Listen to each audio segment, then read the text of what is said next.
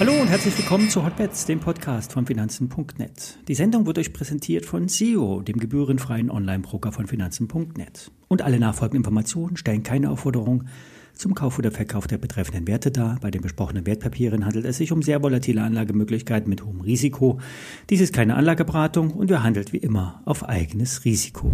Es fehlt weiterhin der Auslöser, der den Markt korrigieren lässt. Die Konjunkturdaten zeigen einen breiten Preisdruck. Eine sich verfestigende Inflation zeichnet sich ab. Der Dollar und die Zinsen für S-Staatsanleihen ziehen an.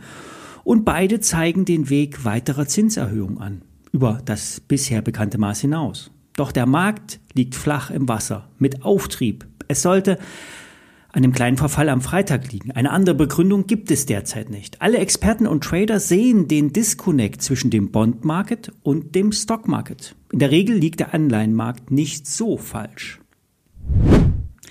Wenn man auf die KGV-Hitlisten schaut, steht eine Aktie ganz oben, Deutsche Rohstoff. Obwohl die Aktie in diesem Jahr schon 18 Prozent gewonnen hat, auf Sicht von zwölf Monaten, geht es nur seitwärts. Zu Unrecht für Börse Online.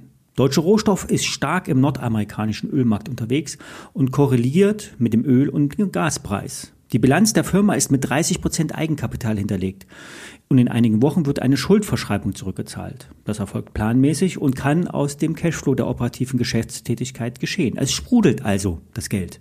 Das Öl sprudelt ebenso. Die Firma verfügt über Ölreserven im Wert von 350 Millionen Dollar, wird aber an der Börse nur mit 130 Millionen bewertet. 100 Millionen stehen noch in Form einer bis 2024 laufenden Wandelanleihe in den Büchern. Der Rest sind werthaltige Assets. Die deutsche Rohstoff gibt den zukünftigen Netto-Cashflow, also aus den prognostizierten Ölreserven, mit 650 Millionen Dollar an. Selbst wenn der Preis für Öl auf dem laufenden Niveau bleibt oder leicht sinkt, sind die Einnahmen für Börse Online realistisch. Stärker war in letzter Zeit der Gaspreis vor allen Dingen in den USA gesunken. Das liegt an teilweise milden Temperaturen und damit an der Nachfrage nach Heizenergie. Zum anderen gibt es ein Überangebot an Schiefergas, landläufig als Frackinggas bezeichnet. Die Exporte via LNG halten sich noch in Grenzen, auch wenn uns die USA gerne mehr von dem schmutzigen Gas verkaufen würden. Für das laufende Jahr wird ein Umsatz in Höhe von 140 bis 160 Millionen Euro vom Unternehmen angegeben. Das liegt über dem Rekordjahr 2022. Und neben Öl und Gas versucht die deutsche Rohstoff Lithium- und Wolframvorkommen zu erschließen. Und in der Regel sind diese Investitionen erheblich. Die Deutsche Rohstoff gibt aber den neuen äh, Geschäftsfeldern nur einen Anteil von 10 Prozent am Gesamtinvestitionsbudget. Also selbst wenn über längeren Zeitraum kein Output bei diesen Lagerstätten äh, in Australien zu erwarten sein wird, die finanziellen Auswirkungen sollten kalkulierbar sein. Die Chancen gibt es dann auf den derzeitigen Kurs gratis obendrauf. Börse Online sieht bei der Aktie ein Verdopplungspotenzial. Ein steigender Ölpreis würde auf jeden Fall den Startschuss geben. Ebenfalls sehr günstig, aber eine ganz andere Nummer ist Volkswagen. Die günstigste Aktie im DAX. Zu Recht sagen die Tesla-Jünger. Zu Unrecht sagen die Value-Investoren.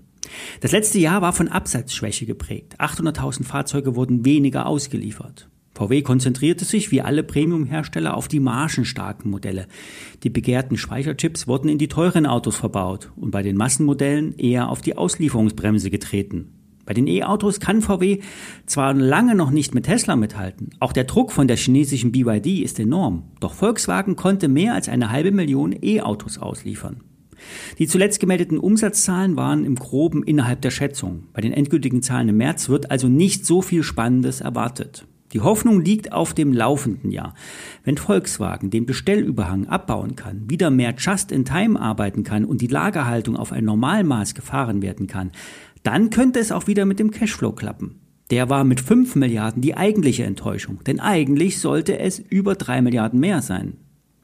Der Schlüssel liegt in China. Wenn die China-Öffnung sich im Geschäft niederschlägt, kommt auch der Gewinn wieder ins Laufen. VW hat sich zwar mit dem China-Engagement in eine Abhängigkeit begeben, doch VW ist eine starke Marke. Nicht alle wollen chinesische Autos.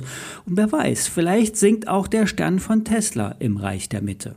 Durch den Porsche IPO konnte VW seine Investitionsreserven deutlich ausweiten. 43 Milliarden Euro beträgt die Nettoliquidität. An der Börse wird VW mit 76 Milliarden bewertet. Das sind aktuell 130 Euro für die Vorzugsaktien. Die Dividendenrendite beträgt 7,5 Prozent.